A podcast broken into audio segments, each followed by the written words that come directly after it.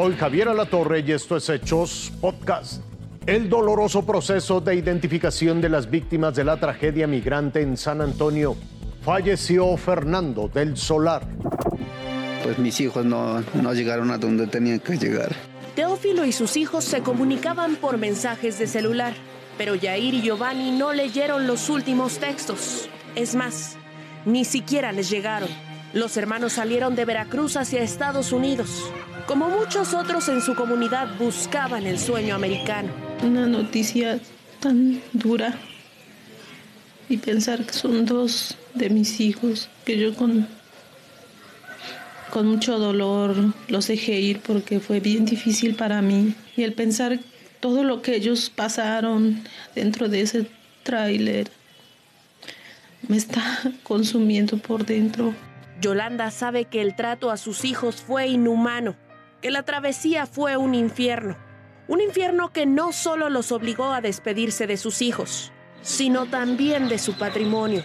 200 mil Por cada uno. por cada uno. De hecho, yo tuve que estar, pues, empeñar en mi casa. Se da, se da de adelanto y ahorita pues no, no sé qué voy a hacer. Lágrimas en el rostro de abuelos, padres, madres de familia. Y lo mismo sucede en Oaxaca.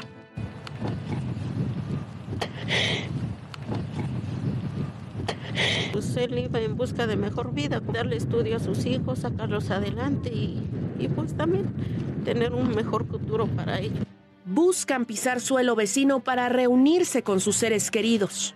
Lo que ahorita quiero pues es que me, me den una visa para poder ir a traerlos. que ojalá y pudiera ayudarnos para poder viajar a San Antonio y, y poder buscar a, a mi hijo. Eso que nos, que nos ayuden por localizarlo. Es como enfrentan la pesadilla en la que se ha convertido el sueño americano. Iba en ese tráiler. Por medio de la tele nos enteramos de la noticia. Se fue uno de los conductores más queridos de la televisión mexicana. ¡Hola, hola familia! ¿Cómo están todos casa? ¡Arriba, arriba, arriba, arriba los corazones! Nació en Argentina, pero su nacionalidad cambió cuando el pueblo azteca lo adoptó.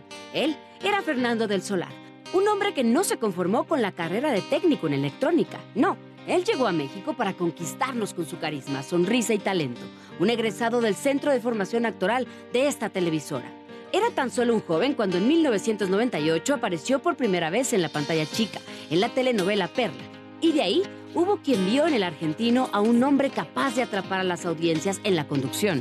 Y no se equivocó, pues Fernando triunfó en programas como Insomnia, pero sobre todo en el proyecto que cambiaría su vida para siempre en todos los aspectos, Sexos en Guerra, uno de los más emblemáticos en la historia de TV Azteca, y en el que estuvo acompañado de Ingrid Coronado, quien años después se convertiría en la madre de sus hijos. Fernando del Solar nunca se conformó y con ese ímpetu llegó a Venga la Alegría, programa que lo consagró en México con esa gran sonrisa con la que se paraba en el matutino todos los días, inclusive en los más grises.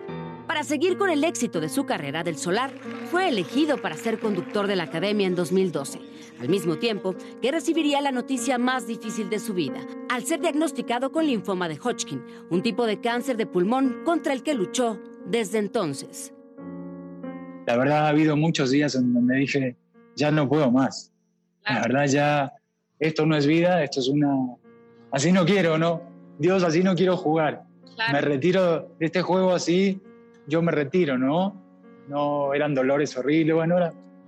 Pero siempre el, el ver a mis hijos crecer, el conocer a mis nietos, el, el abrazar la vida, siempre ha hecho que, que diga, no, yo aquí me quedo, aquí y ahora estoy. Debido a este padecimiento, el actor tuvo que mudarse a Cuernavaca, Morelos, en donde en medio de la enfermedad volvió a encontrar el amor con Ana Ferro, con quien se casó apenas hace unos meses.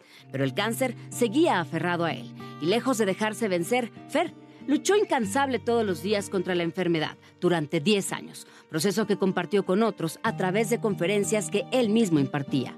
Estaba haciendo una vida tranquila y feliz, hasta que hace unos días falleció su padre, quien a partir de este 30 de junio tendrá a un gran aliado, pues nuestro colega partió de este mundo terrenal para hacerle compañía.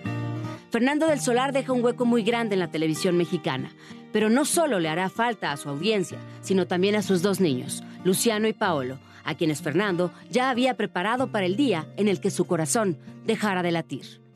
claro que he platicado con, con ellos, se los he platicado como un cuento, se los he platicado como, como yo viví la muerte. Por, porque cuando estuve en, en coma, tuve una, los griegos le llaman epifanía, como este encuentro con, con, la divinidad. Y eso a ellos les encantó, les encantó entender que a dónde nos vamos, porque le tenemos mucho miedo a la, a la muerte, a qué es eso de la muerte. Descansa en paz, Fernando del Solar que desde aquí siempre te recordaremos con alegría y los corazones arriba. Siempre arriba. arriba los corazones. Gracias, Gracias, te queremos. Hasta aquí la noticia, lo invitamos a seguir pendiente de los hechos.